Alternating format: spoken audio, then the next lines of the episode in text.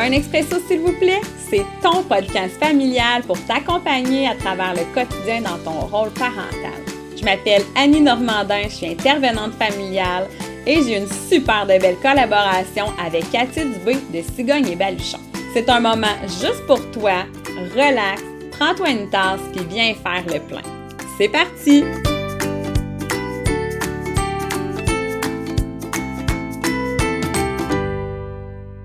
Hey, salut Cathy! Salut ma belle Annie! On est ensemble ce matin pour une journée podcast. Ah oui, ça, ça va faire du bien. Mais euh, comment tu vas matin, toi? Ouais, ça va? Ouais, J'étais excitée, j'avais hâte. Bon, puis t'es-tu dans ton SPM, toi? Parlons-en! ben moi, Hey! c'est mes SPM, c'est pas... euh, euh, j'ai tout le temps, ça vient tout le temps avec un petit mal de tête. Hmm. Mais, mais oui, je suis, euh, je suis SPM actuellement.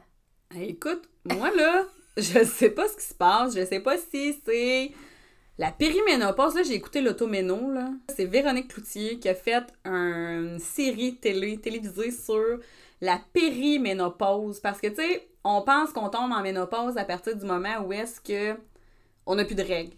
Mais c'est pas ça. Il y a un long processus avant. Pareil comme Comme l'accouchement. l'accouchement! c'est ça. Ouais! Mais t'accouches de d'un mal-être finalement. Parce que de ce que j'entends parler, c'est pas génial la, la ménopause. Mhm. Mais là, moi, j'ai, je vais avoir 33 ans cet hiver. C'est drôle, hein, depuis mon quatrième bébé, mes règles sont pêle-main. Je pense que mes hormones sont vraiment fucké raides. Puis là, ben, j'ai des cycles de 21 à 25 jours. Puis en plus, je suis hyper fatiguée dans mon SPM. Je suis vraiment boubou. Boubou, très, très boubou. Mais là, t'es là, fait que ça va me faire du bien. Mais j'aimerais ça que les femmes qui nous écoutent viennent nous dire si c'est comme ça depuis que vous avez accouché ou depuis que vous êtes dans la trentaine, voir, j'aimerais vraiment ça observer, euh, c'est quoi la corrélation entre euh, la trentaine puis euh, les, les, les accouchements. Venez nous jaser de ça dans le groupe.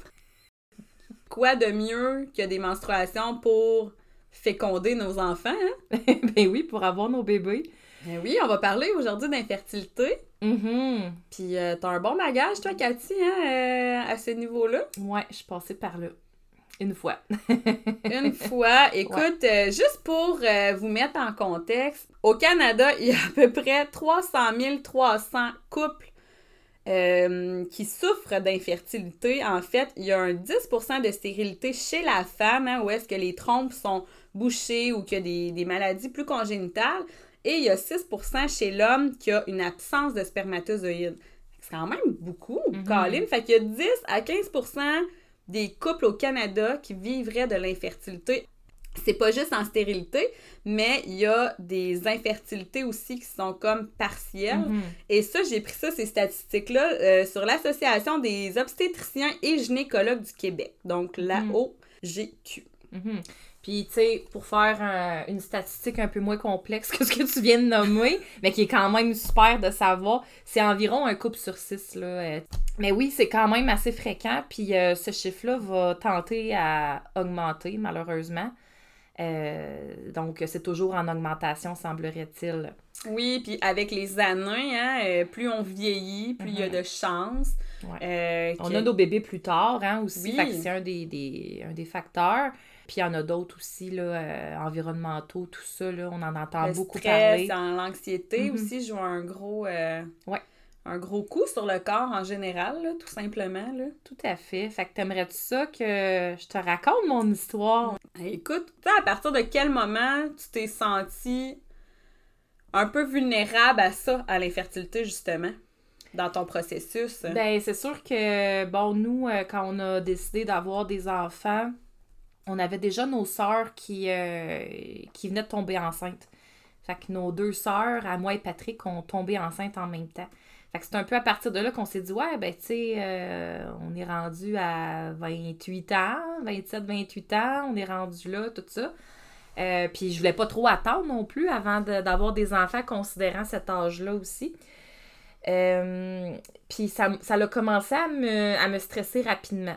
Hein, Ah oui? Ouais, quand même, là, euh, quand j'ai vu que dans les premiers euh, trois mois, il n'y avait rien qui se passait, ça m'a mis déjà là, euh, une pression. Puis c'est c'est quelque chose que j'ai travaillé parce que je pense même lors d'un autre épisode, on avait parlé que j'avais consulté en hypnose là, pour euh, Oui, ben oui. en hypnothérapie pour ça. Puis euh, ce que j'en avais euh, déduit, là, euh, c'est que mes pensées, ma façon de penser a probablement énormément influencé sur ma capacité à faire des bébés. Négativement, tu Ah parles? oui, négativement, parce que moi, dès le départ, je m'étais mis dans la tête. Puis tu sais, je suis plus comme ça aujourd'hui, mais là, on s'entend que ça fait quand même... Oui. ça fait quand même euh, 10 ans là, de ça. J'ai beaucoup évolué, j'ai fait beaucoup de travail sur moi-même. Mais à cette époque-là, je me souviens que quand on avait pris la décision qu'on commençait les essais, je m'étais dit, check bien ça, ça va être long parce que moi, c'est tout le temps long pour avoir quelque chose. Pour obtenir quelque chose, Mm. faut tout le temps que je bûche plus que les autres. Faut- C'est c'est jamais instantané. C'est comme si je voyais tout le monde autour de moi qui voulait quelque chose puis qui l'avait. Puis c'était comme si moi, je, me, je sentais tout le temps que fallait que je travaille tout le temps plus fort pour avoir euh, quelque chose. Fait que je m'étais mis déjà dans la tête, tu vas voir, ça va être long. OK? Mais ça, je l'ai compris plus tard. L'impact des mots, hein. L'impact des mots, l'impact de nos pensées sur euh, ce qui se passe finalement. Euh, on influence drôlement notre cerveau avec Mm. nos pensées. Puis quand on, on- on a ces pensées-là, ben notre cerveau, il, il le prend pour du cash, hein, puis il le met en application. Euh, mais ça, je l'ai compris, euh, je l'ai compris plus tard.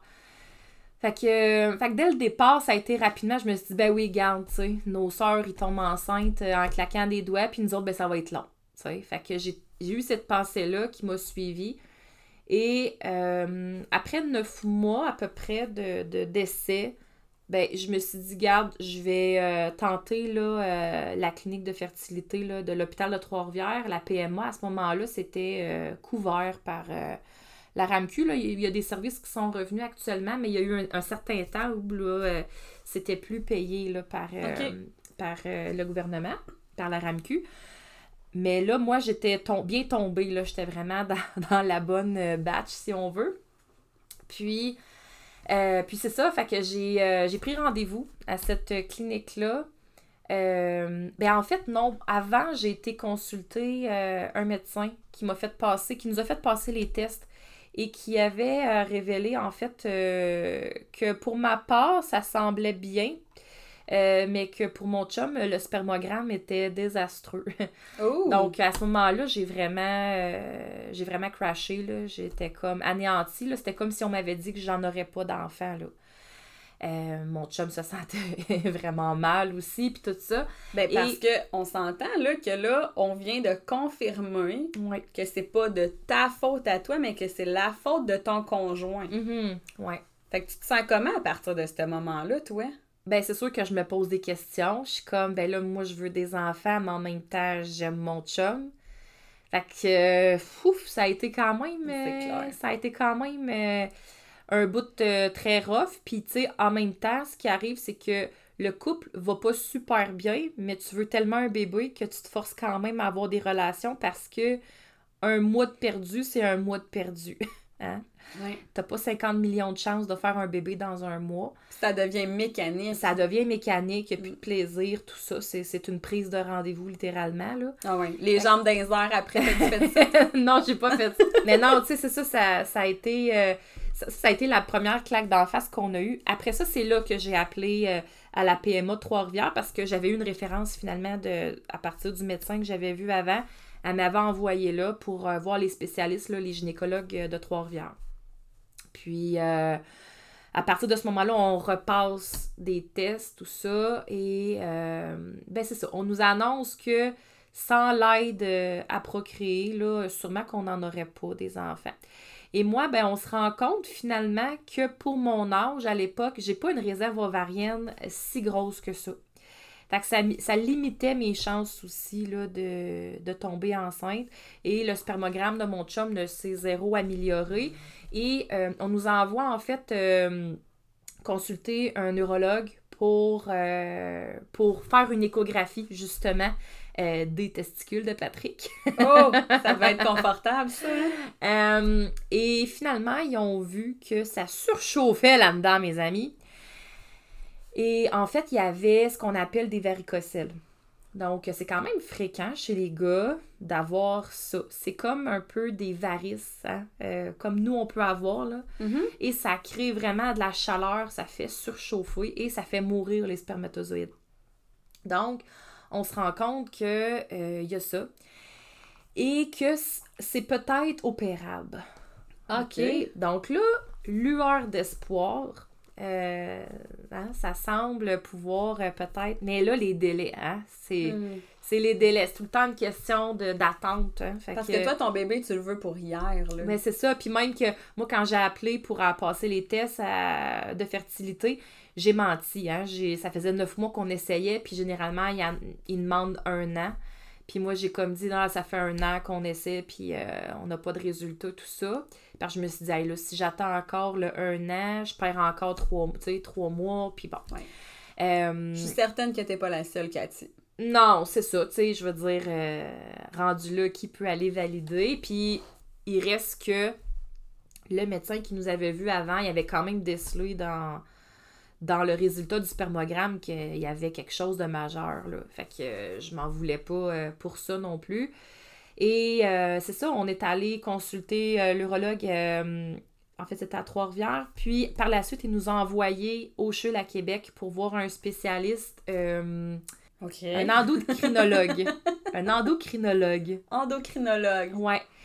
Et euh, c'est ça, lui, il a vraiment là, fait un peu plus le, le plan de match là, pour, euh, pour, pour vraiment donner le OK pour l'intervention médicale, pour emboliser, qu'on appelle la dite varicocèle, dans la testicule.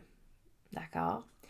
Et euh, c'est ça. Fait qu'avec les délais, finalement, on a attendu le- notre tour pour l'opération à Trois-Rivières. Ça a pris un trois mois peut-être encore. Fait que, tu sais, c'est encore des, des délais.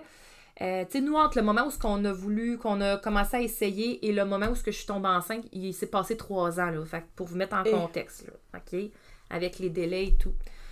Euh, donc, euh, finalement, c'est le tour de Patrick. Donc, ça s'avère que c'est une petite opération, hein. C'est euh, c'est minime, OK? C'est c'est pas... Mais qui doit faire extrêmement peur à l'homme qui la vit, hein? Ouais, mais mon conjoint, ça lui faisait pas trop peur. Puis, il était vraiment bien rassuré par le personnel médical qui s'est occupé de lui, puis tout ça. Fait qu'il n'y avait pas vraiment de grosse convalescence suite à ça.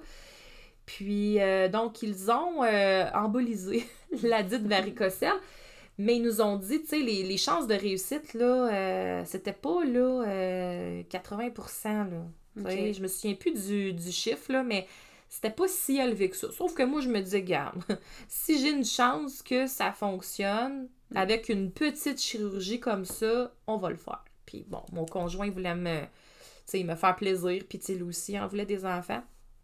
Donc, on, c'est ça, on s'est enligné vers cette option-là. Et on nous a dit que ça allait prendre euh, entre 3 et 6 mois pour voir une différence. Oh là là. Ouais, parce que là, les, les spermatozoïdes doivent se régénérer, là. Hein? Puis ça, c'est trois mois, une, une spermogénèse, comme on appelle. Fait que, euh, fait que ça peut être long, mais ça se peut que ça soit pas juste après le premier spermogramme là, que ça soit mieux.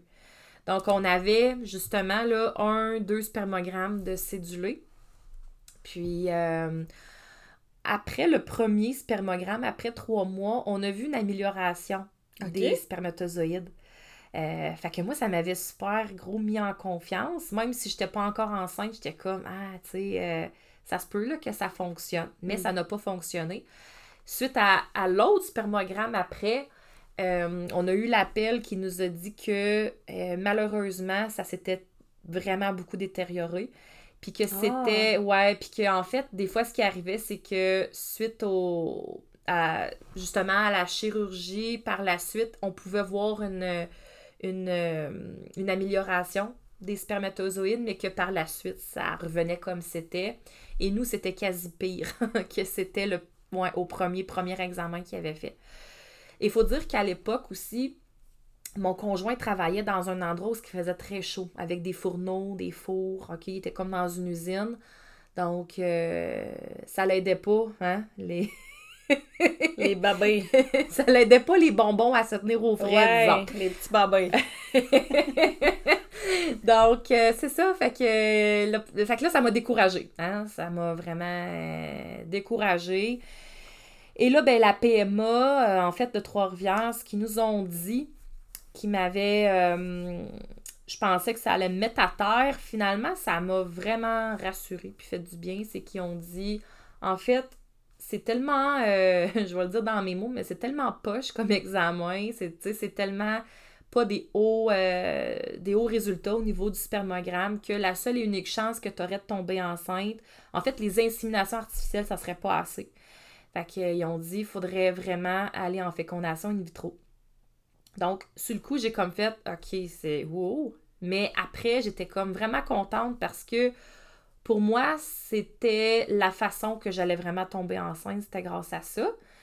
Euh, je voyais enfin la lumière au bout du tunnel parce que je me disais, crime, ils vont prendre le meilleur spermatozoïde de la gang, ils vont prendre mon meilleur ovule, ils vont les mettre ensemble, puis ils vont les mettre dans le ventre.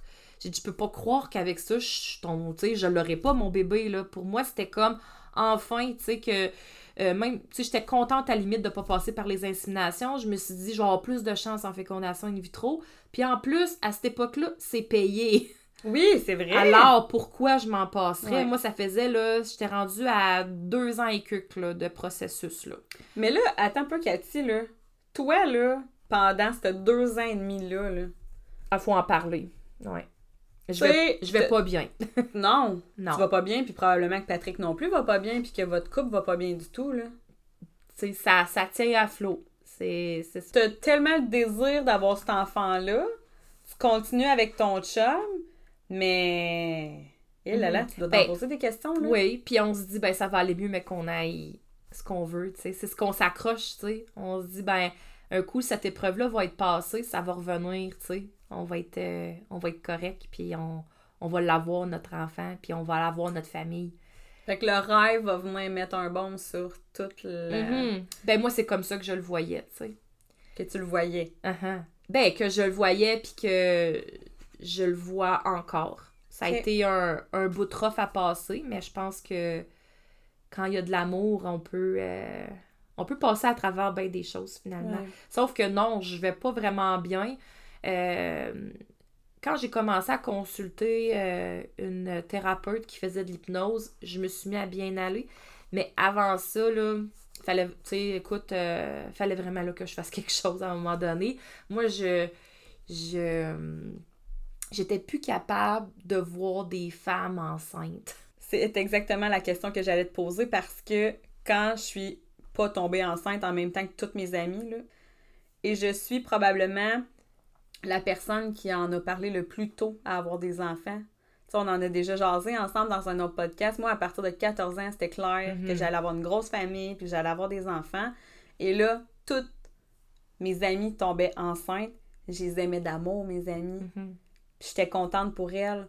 Mais un oubli de pilule, Ouais. tombe enceinte. Le condom pète, tombe enceinte. Mhm. Euh, I, c'était vraiment pas prévu. Puis moi, je suis comme, hey, moi, ça fait deux ans que j'essaye, là.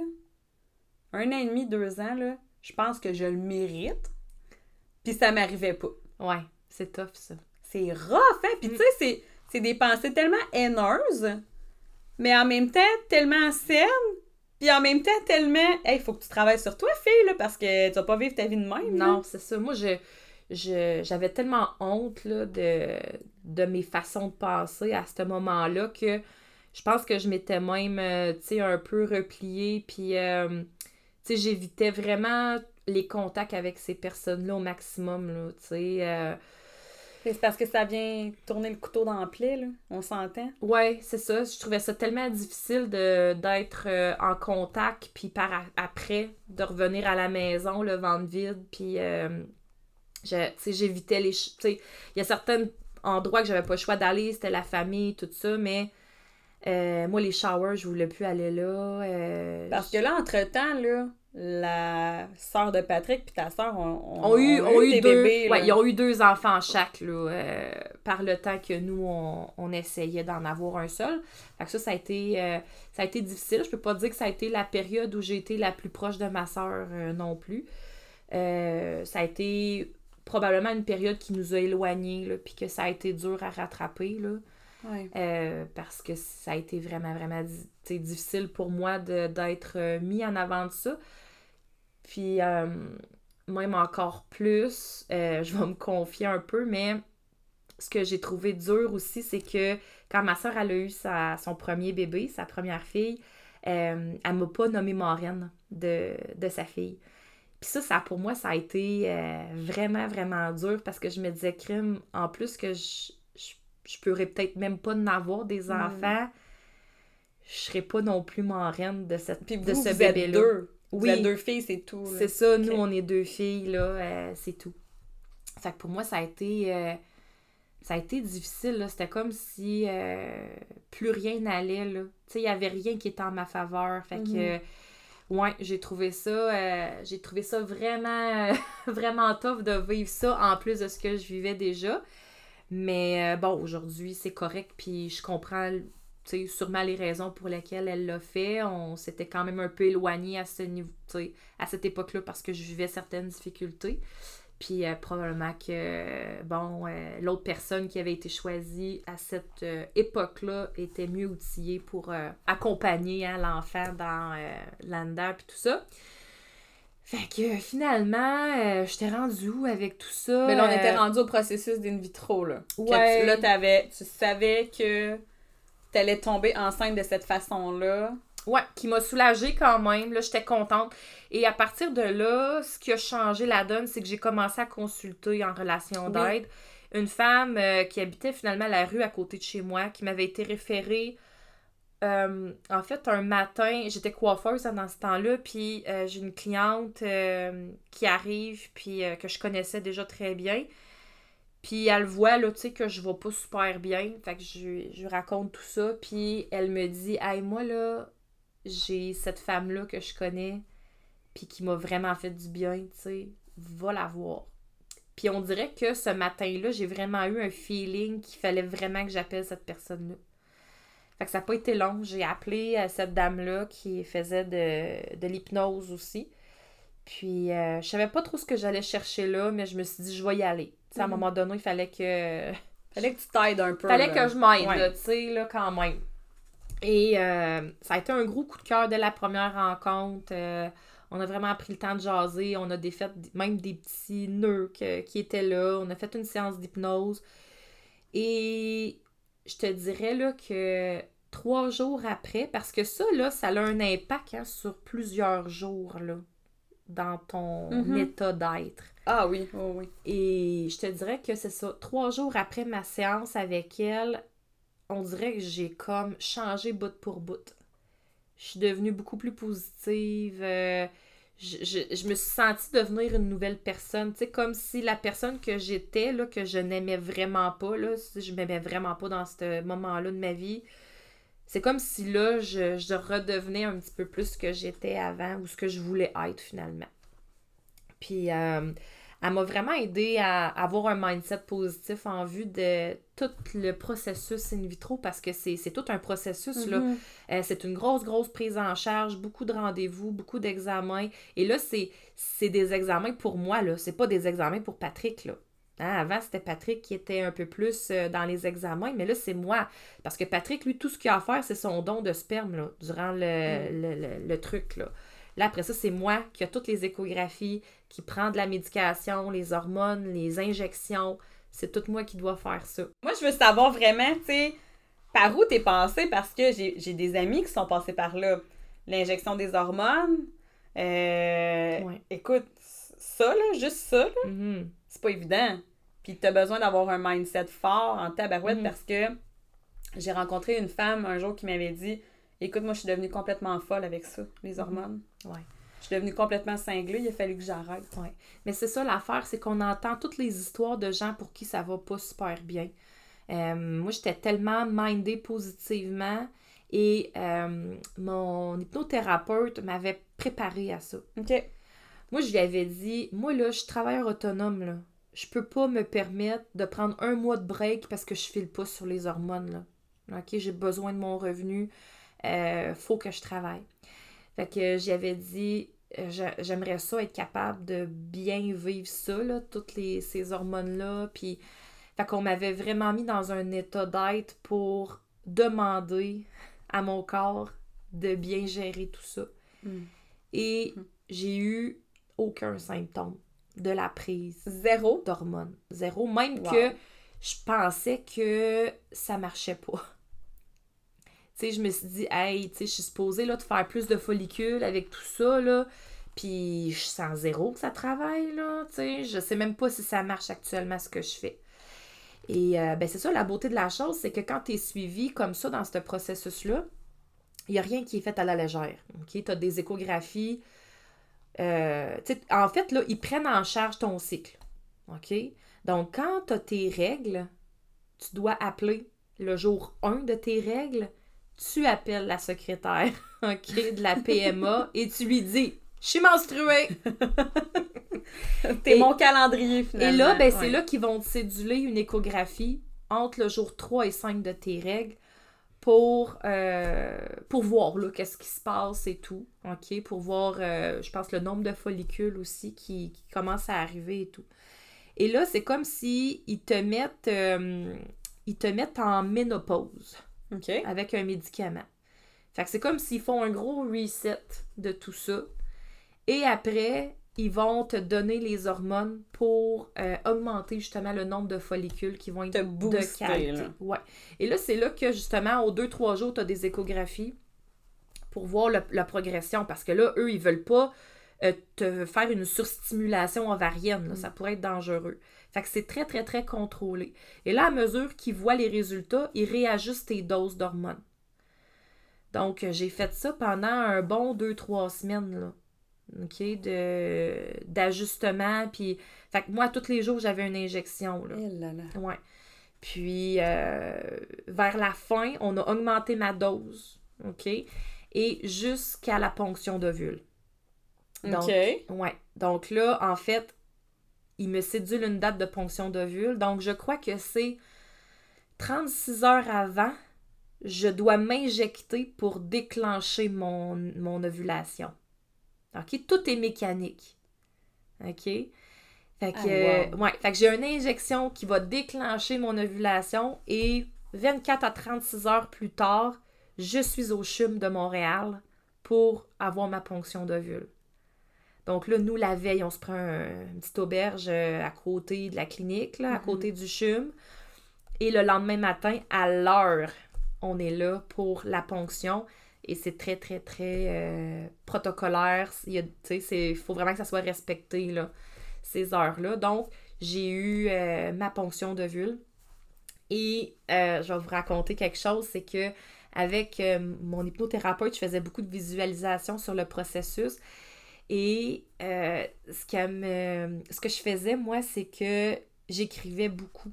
Mais j'écrivais toutes des choses positives. Fait que j'écrivais je suis enceinte, je suis enceinte, je suis enceinte. J'écrivais des pages de ça. J'écrivais des plus. Je faisais des signes de plus partout, partout, partout. Euh, puis j'avais écrit sur une page complète là, de feuilles de cartable J'ai six ovules matures. J'avais écrit ça. Qu'est-ce que tu veux dire? Ça veut dire qu'à la ponction d'ovules, ils vont compter. Parce que là, ils, ils, t'en vont siphonner là, les ovules matures. Là. Fait qu'eux, ils, voient l'échographie. OK, lui, il est mature. On le met dans la balayeuse, puis on l'envoie aux embryologistes l'autre bord. OK? Et là, c'est le décompte qui se fait. Là, t'entends le médecin dire on en a un ovule. Fait que oh là, là, il s'en va en arrière, là. il passe dans le tuyau, puis il s'en va voir l'embryologiste l'autre bord, là. Je te dis, c'est capoté. Puis moi, je le vois à l'écran, là. Je vois mes ovules dans l'écran. Tu comprends-tu? Et là, deux ovules matures. et là, et le décompte ça fait comme ça. Et euh, moi, je l'avais écrit. J'avais écrit j'ai six ovules matures. J'ai six ovules matures. J'avais écrit ça là, sur une ligne. Mais tu sais, six ovules matures, c'est pas beaucoup. Là. Il y a des femmes qui en ont une quinzaine, une vingtaine. Là. OK? Moi, fouille-moi pourquoi. Mon chiffre chanceux, c'est 6. Ça a tout le temps été 6.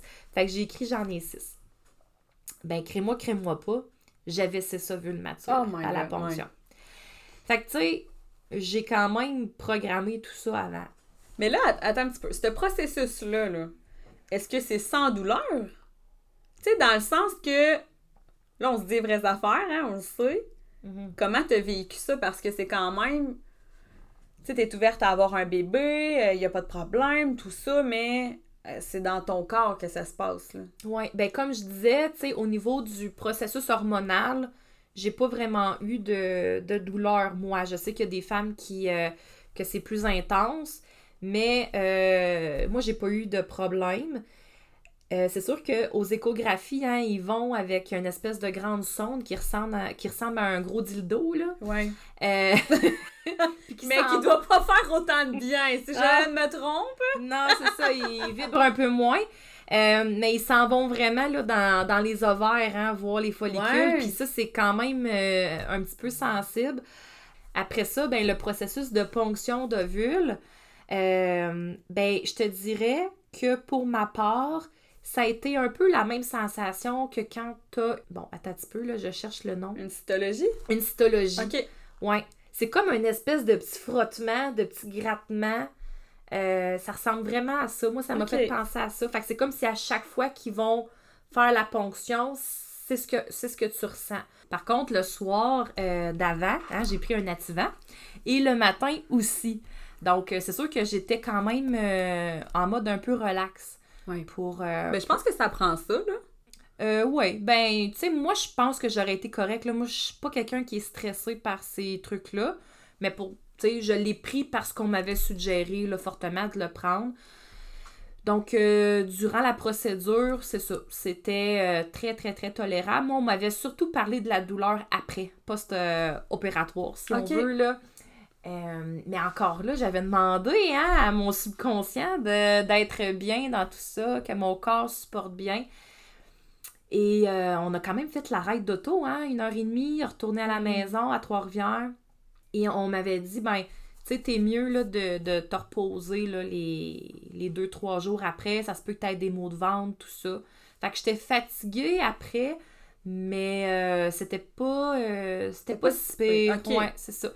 Et en fait, je m'étais dit, je vais euh, prendre deux semaines de vacances. OK? Parce que je voulais vivre ça dans le moins de stress possible et permettre à mon corps de, de faire sa job aussi. Mais parce que là, est-ce que. Là, l'ovule n'est pas implanté, là? Non, là, on a juste fait la ponction. La ponction. OK. OK? Et pendant que j'ai fait ma ponction, mon chum, lui, il avait son don aussi à faire. Là, fait que, il l'a fait, lui, juste avant qu'on entre là, dans la salle d'opération, si on veut. Eh, C'est mécanique quand Ouais. même. hein? Fait que, euh, OK, là, maintenant, tu dois faire ton don de sperme. Oui, c'est ça. Let's go. Exactement. Ouais. Fait qu'il est dans une petite salle, là, puis euh, il fait ça. Puis après ça, on est allé faire ma ponction. Puis euh, après ça, ben là, c'est eux, là. C'est l'embryologiste, c'est tout le, le processus. Euh, donc là, moi, je retourne à la maison, je choisis de prendre deux semaines off pour faire ce processus-là parce que on le sait pas, là, nous, quand va falloir retourner pour le faire inséminer. Hein, Puis le, le processus, est-ce que c'est long entre? Tu sais, c'est- quoi les délais à partir du moment où est-ce qu'ils prennent, Ben, c'est ça. qu'ils euh, fusionnent, puis Ouais. qu'ils te rappellent? En fait, normalement, le, si tu as un transfert là, qui est fait, là, qui est frais, qu'on appelle, ben c'est entre euh, souvent 3 à 5 jours Ah, après la même. ponction. Ouais. Quand Fait qu'ils font déjà, là, euh, le- le- le- l'embryon d- est déjà en train de se développer, si on veut. Euh, et là, moi, ben, la journée d'après, j'ai eu un appel de l'embryologiste. Hein. Là, ça, c'est comme l'appel, parce que ça veut pas dire que tu as eu euh, cinq, euh, que tu as eu six ovules matures, que tu en as encore six. OK. OK? Il y en a qui meurent. Fait que moi, il m'en restait trois. Ouh. Et c'est à peu près ça, 50% là, qui, euh, qui survivent. En T'as fait- reçu, t'as reçu ça comment? Ah, ben moi, j'étais bien avec ça. Moi, ça m'en prenait rien qu'un. fait que je me disais, moi, je savais que j'allais être enceinte avec ça. C'est comme si c'était la voie, puis que pour moi, là, il n'y avait pas d'autres euh, d'autres choix. Là. Je- je- on dirait que je le savais à ce moment-là que j'allais l'avoir, mon bébé, puis que j'allais être enceinte. Fait que Mhm. moi, trois, j'étais comme parfait. Regarde, euh, j'en ai besoin rien qu'un là-dedans, puis c'est Tigidou. Fait que euh, j'ai su que j'avais finalement trois ovules qui se sont. euh, en fait, trois embryons qui ont commencé à se développer, euh, dont un qui avait. euh, qui était vraiment plus de qualité que les deux autres. Mais là, on suit ça hein, de jour en jour parce que ça peut changer. Mhm. Finalement, ce qui est arrivé, c'est que moi, j'ai eu un transfert d'un jour 5, il me semble. Fait que entre la ponction et le transfert, il s'est passé 5 jours. J'ai eu finalement un, un embryon qui avait 8 cellules de développer, ce qui est quand même ce qui était, ce qui était bon. OK. Fait qu'ils ont dit, on en a un qui est top qualité, c'est lui qu'on va te transférer, viens à telle heure, tel jour, puis c'est là que ça se fait. Fait que on est reparti à Montréal, tous les deux. Mais écoute, ça s'est bien fait parce qu'on est chanceux d'avoir ça à Trois-Rivières. Ben Avant, il y avait plein de couples là, qui faisaient les allers-retours à Montréal ou à Québec. Euh, moi, j'étais chanceuse. Toutes mes échos, toutes, toutes, toutes les prises de sang, les examens se faisaient à Trois-Rivières. Puis j'ai juste monté deux fois à Montréal. Pour ton transfert puis la ponction. Ouais, c'est ça. Fait que là, le, le jour de- du transfert, ben, euh, Hey, écoute, tu devais être nerveux! ben oui, là, on est excités, là. Ouais, là, on est excités. C'est comme si, là, je m'en vais tomber enceinte, là. Hey, c'est spécial. Ouais, et là, ben, on le voit à la télé, l'implantation, tout ça. Puis ça, ben, ça fait pas vraiment mal, là. Non? Non, non, c'est comme s'ils font une petite euh, insémination, là. euh, ça, c'est ça. Fait que, fait que ça, je l'ai bien vécu. Et Mais ça. là, ça se peut que ça fonctionne pas, là. C'est quoi les risques? C'est quoi les chances que ça fonctionne pas? Je, je sais pas. Je pense que ça dépend de trop de, de facteurs. facteurs. Ouais. Moi, dans le fond, on m'avait donné de la progestérone pour essayer de supporter cette grossesse-là, là, puis donner le maximum des chances. Puis finalement, on m'a dit, ben là, à partir de là, t'attends 14 jours avant de faire un test de grossesse. Puis euh, on m'avait dit, fais pas d'autres tests avant. Tu sais, la prise de- d'hormones, ça peut jouer sur peut-être un résultat, tout ça. Fait que j'avais vraiment, vraiment écouté, là. OK. Euh, puis en fait, euh, j'avais pas fait de test de grossesse. Il m'avait cédulé une prise de sang 14 jours plus tard. OK. Puis, euh, fait que je me rends à ma prise de sang. Je suis énervée. Puis, tu sais, moi, dans mes, va- tu sais, dans ma, mes journées de vacances que j'ai pris là, pour ça, pour couver mon, mon petit embryon, écoute, j'éc- j'écrivais des choses positives. Je suis enceinte, des signes de plus, tout ça. Là, je continue de faire ça. Je prends des marches tranquilles. Tu sais, je, je prends soin de moi là, dans Ouais. ce temps-là.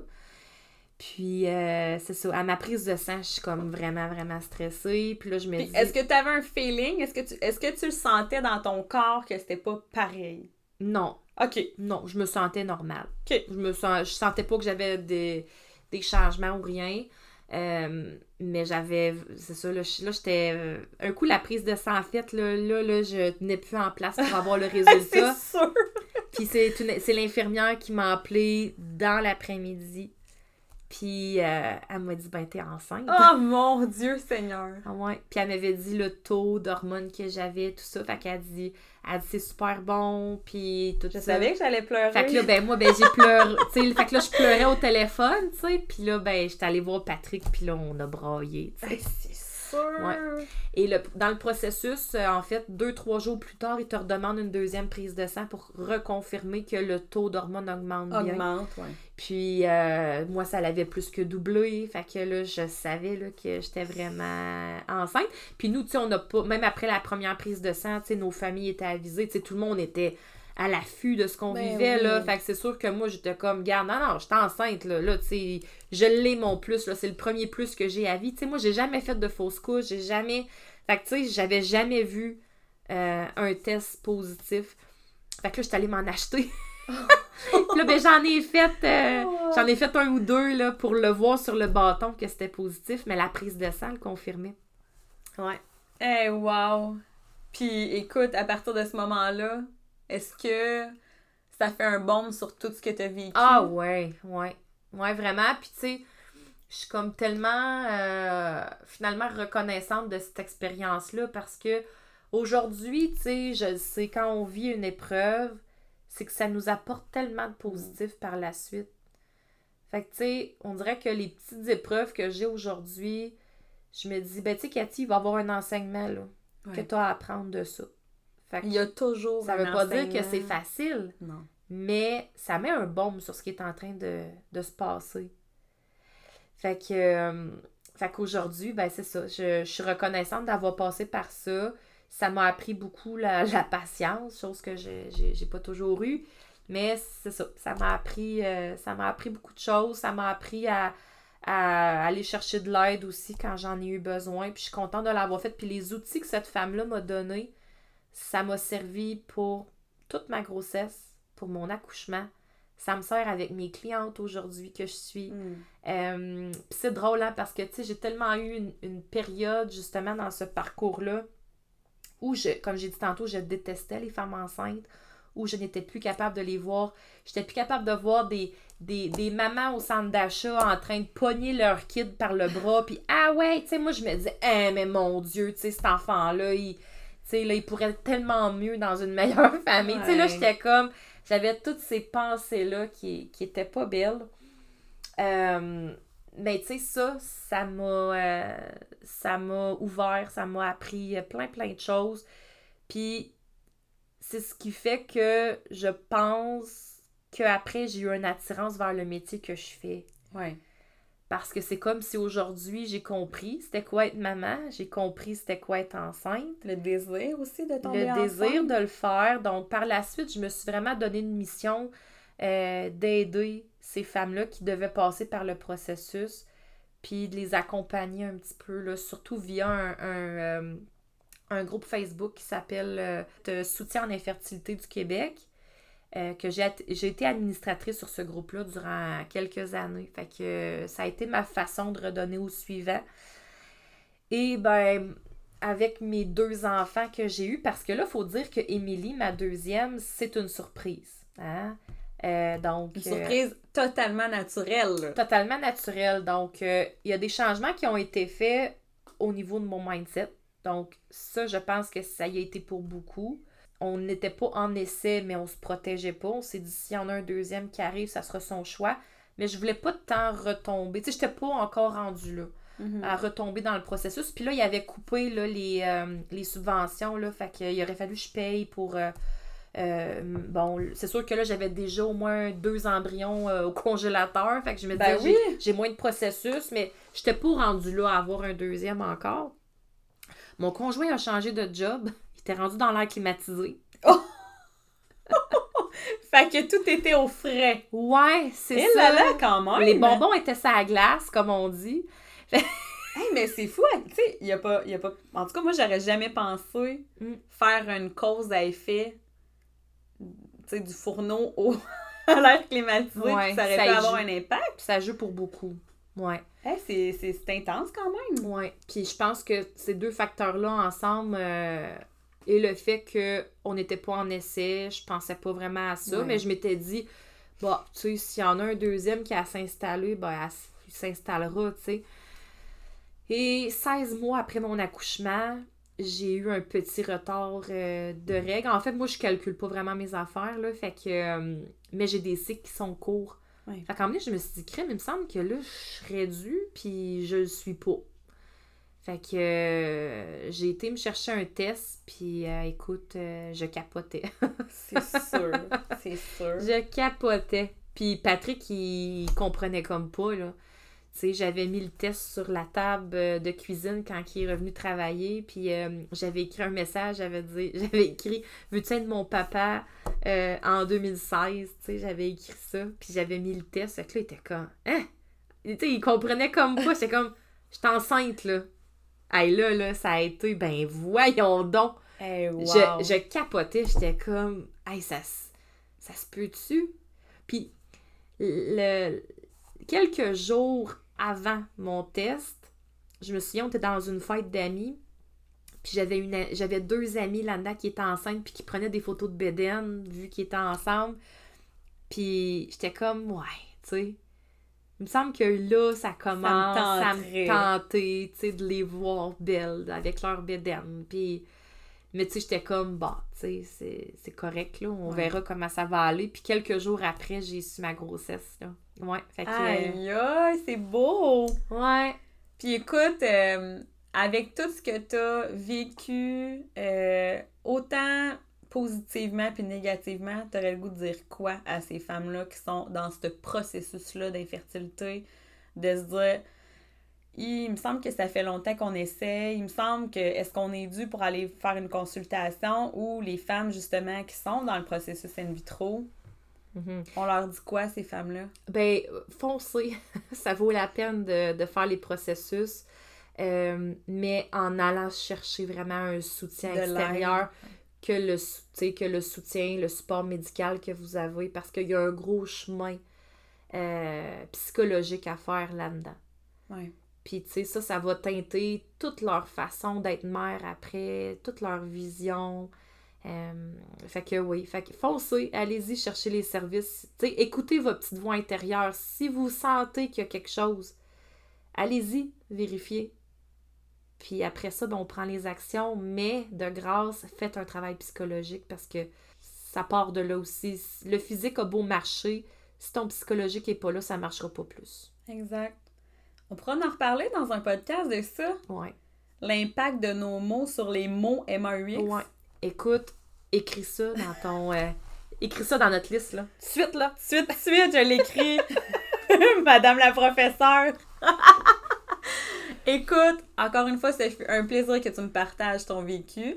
Je pense que ça va faire du bien à beaucoup de femmes. Ben, j'espère. Puis, tu sais, je Même sais mon ça- père, Ben hein, oui. pour l'histoire de Patrick, puis Ouais. Colin. euh, Ah ouais, oui, tu sais, puis n'hésitez pas à venir nous, nous parler de votre expérience. Je me souviens que j'ai fait un- une publication sur la page de Cigogne et Baluchon il y a quelques semaines sur euh, l'infertilité et ce post-là, ma foi, j'ai eu tellement de témoignages Ouais. De femmes qui l'ont vécu. Fait que venez nous en parler. euh, dans Ben, on a parlé, hein? On en a parlé. Il y a 300 300 couples au Canada qui Mhm. vivent ça. Oui, exactement. Exactement. Fait que c'est important de- d'en parler, trouver les bonnes personnes pour vous soutenir Mm. dans cette, euh, dans cette aventure-là. Et voilà. Fait Puis que- si vous vous sentez démunis, ben venez nous jaser. On va pouvoir vous référer à Mhm. des gens qui ont, Oui. euh, qui ont les capacités puis euh, les habiletés à vous aider là-dedans. Merci, Cathy. fait plaisir, Annie.